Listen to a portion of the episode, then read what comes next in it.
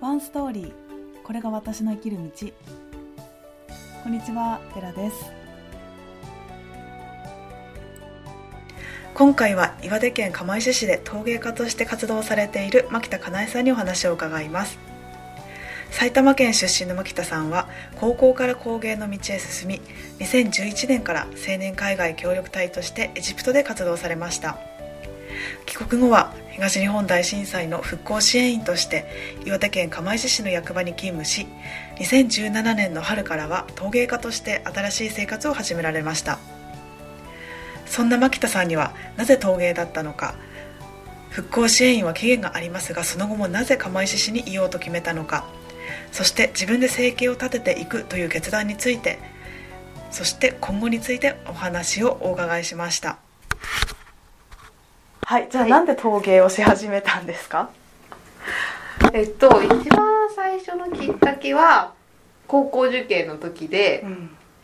こう普通校に行くのが嫌でへそうなんか手に職をつけたくてその時すでに。ああすごいですでやうんだからどうせこう義務教育が終わって自分が選択できる道うんじゃない高校受験って初めて、中学までこうエスカレーター自動的に義務教育で行かなきゃいけないし、全部やんなきゃいけないし、でもやっぱりこう嫌なこと得意じゃないこととかもいっぱいあるし、やっぱそう専門性を高めたいっていう思いがなんかあって、でそこでなんかこう専門コースがあるところに行きたいなっていうの。があってでやっぱりその。当時からもともと運動音痴だったからどっちかっていうとこう文化部寄りのものにずっと美術部とかに入ってて、うん。あじゃあちょっとそっちの方に行ってみたいなっていうのがきっかけでこういろいろ高校を探し出して、うん。でたまたまなんか見つけた高校がその美術コースと工芸コースがあるここがあるっていうのを知って、でああなんかそっち行こうかなみたいな 工芸コースって。そう工芸コースっていうのがあってなんか私は絵を描くよりも物を作りたくて。う、ん。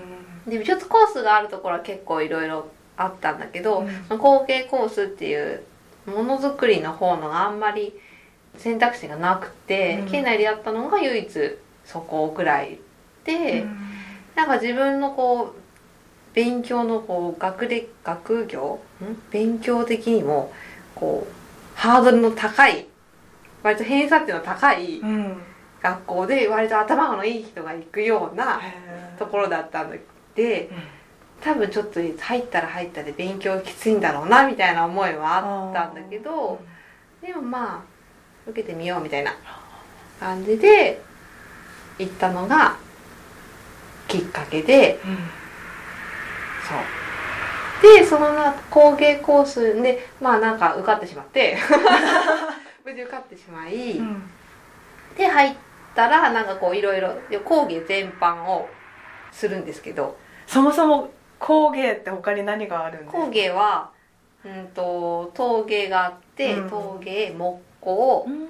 金工。あと授業ではもっとなんだろう彫塑とか、彫塑うん、彫刻彫刻による、うん、近いかな、うん、ちょっとなんか粘土でこうなんていうのものをつなんていうんだろう。うん彫塑なんていうのかな。まあ彫刻みたいな感じののもあって。であと授業の中でその竹使ったりガラス使ったりとかっていうそういろいろなのがあって。で専門に先生がいたのが、えっと、金工とうん。陶芸の先生が専門でへ行って、で私はその中で外の陶芸っていうのを選んだんです。で陶芸部もあって金工の方は先生はいたんですけどそのクラブ活動っていうのがなくてだから本当クラブとは別にみたいな感じで先生に教わるみたいな感じの方法はあったんだけど、うん。クラブ活動としてはなかったでなんか陶芸部に入って始めたみたいな感じ。えでその後？でその後卒業高校行って、うん。でこ高校では一応工芸コースでも全部美術全般も学ぶので、はい。デッサンとかうん。デザインの授業とかも全部あって、そう。で一通り全部工芸とかも陶芸含み絵も全部やって、うん。でまあそういうコースに入ったし周りもみんな美術コースとか工芸コースとかみんな美大に行く子がやっぱり多くって、うん。でその中で私ももうやっぱ陶芸続けようかなと思ってそのまま陶芸コースがある学校を選んでうん。受験して、うん。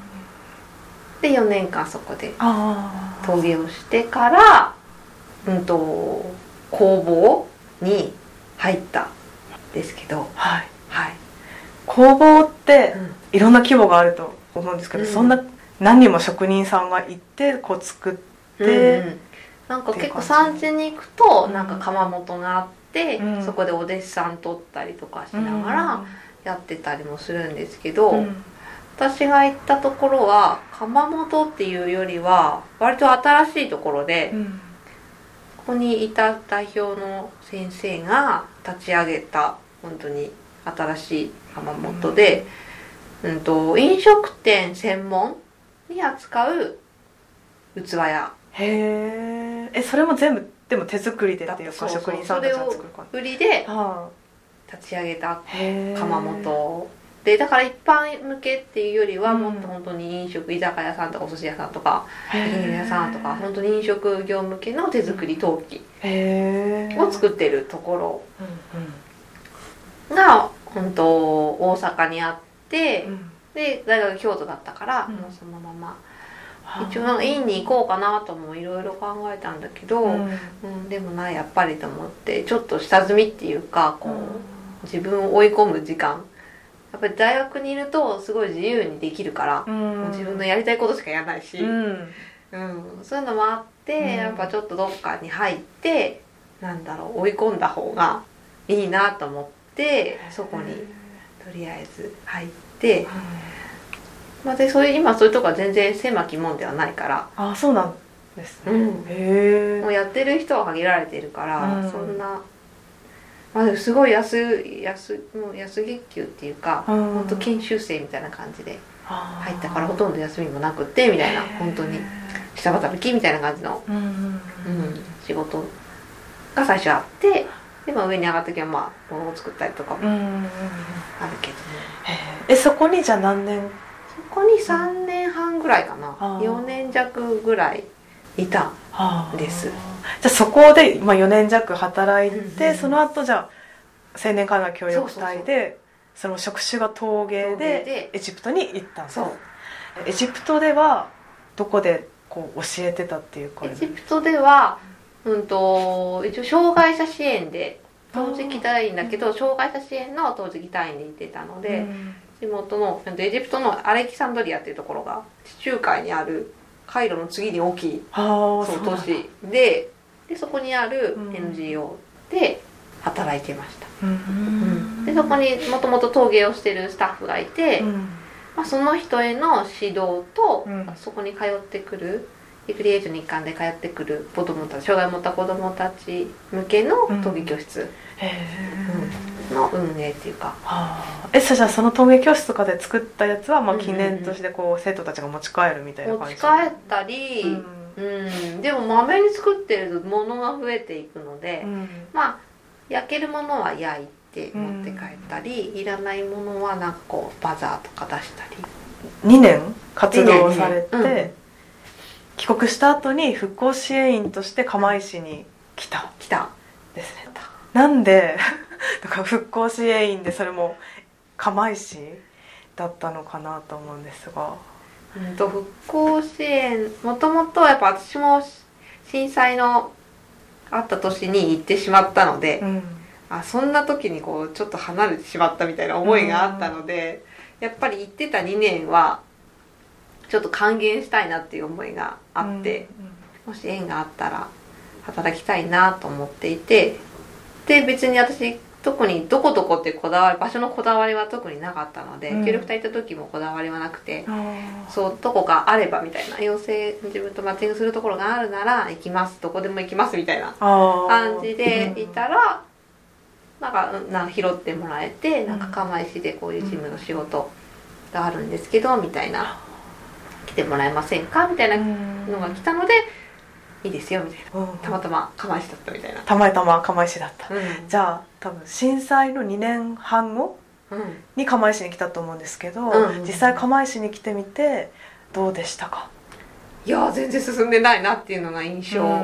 やっぱり復興にね結構私2年半ってな結構あったからうん。それなりに復興は進んでいるものだと思ってたんですけどうん。全然進んでなくってうん。それにびっくりしました。うーん。うん。まあ、道路とかもそうだし、うんうん。実際その役場に入って業務的なというか多分いろんなところからうんうんうん。なんでしょう経産省からも人が来たりとかいろんなところから人が入ってたりすると思うけど2年半復興支援員として活動してその後もそうもう一一年。年人気付き今度は市の人気付きとしてうん。ちょっと立場が変わってうん。延長という形で、じゃあその釜石で活動した、まあ、3年半くらいで、来た当時と3年半後、変わったなとか、まあ、どれくらいす結構進んだなっていう印象か、うん。まあ、何かは変わったなっていう感じか。